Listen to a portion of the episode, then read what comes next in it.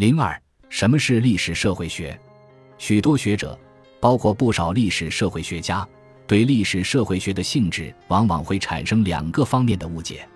第一，有人会认为历史社会学和历史学一样，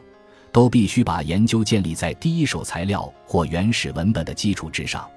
这一观点存在两个误区。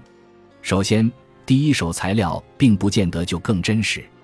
传世史料都是被高度污染过的材料，哪些材料被留下了？留下的材料以什么方式呈现？无不深深地打着其材料产生时代的统治者、学者以及其他材料生产者的印记。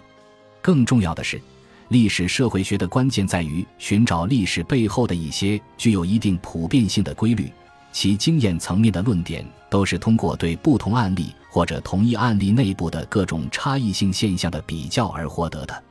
如果一位学者具有很好的问题意识和比较角度，即使该学者不懂所研究国家的语言，没有看过任何第一手材料，也照样能提出具有远见的观点。关于这一点，笔者在《为韦伯辩护》一文中有专门论述。近几十年，包括笔者在内的历史社会学家都开始使用第一手材料，但这是专业化过程的表现，不是学科的必须。笔者甚至认为。过度强调第一手材料对于历史社会学发展是有害的，因为这会迫使我们缩小自己的视野，导致我们只见树木不见森林。第二，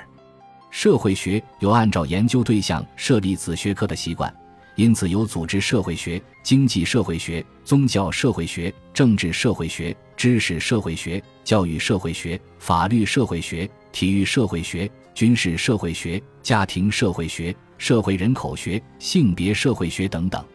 这就带来了另一个误解，即认为历史社会学研究的也是社会的某一特殊面相，即发生在久远过去的事情。换言之，这类误解认为，只要可以通过采访、观察或者抽样调查等方法来获取材料，此类研究就不是历史社会学。为了说清楚这个问题，这里需要讨论一下社会学和历史学的关系。笔者认为，在面对以下类型的问题：为什么某个人能上好大学？为什么中国共产党能取得革命胜利？为什么某个地区民众的思维和生活方式要比其他地区更为传统？为什么某个国家要比另外一个国家缺乏原创力？为什么某个宗教要比另一个宗教发展得快？人类的回答，就其叙事形式的逻辑结构而言，只有两类。第一类是结构机制叙事，即不同社会结构机制导致了不同的社会后果；第二类是事件时间序列叙事，即通过寻求某个事物发展过程中的关键转折点事件的发生及背后原因来获得答案。如果说结构机制叙事是社会学的逻辑基础，事件时间序列叙事就是历史学的逻辑基础。其实，就任何特定案例而言，结构机制叙事和事件时间序列叙事所描述的，往往只是同一事物的两个侧面。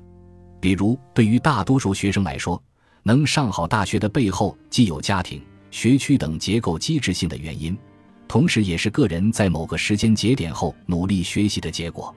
所以，具有转折点意义的历史事件也非常重要。在常人逻辑下，这两类叙事方式并不一定冲突。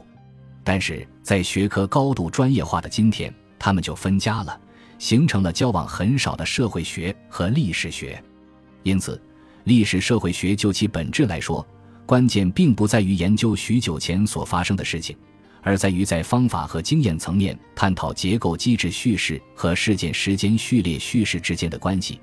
并且寻求这两个叙事在一定程度上的整合。这也就是说，即使研究对象是当代的事情。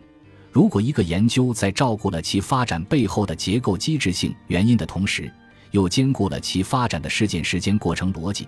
那么它就是历史社会学研究。简言之，在方法层面，历史社会学是一门结合结构机制叙事和事件时间序列叙事，并且在经验和理论层面上探索这两种叙事之间关系的学问。它不是由研究对象定义的社会学子学科。诸如家庭社会学、体育社会学、法律社会学、经济社会学等等，而是一门历史学和社会学的交叉学科。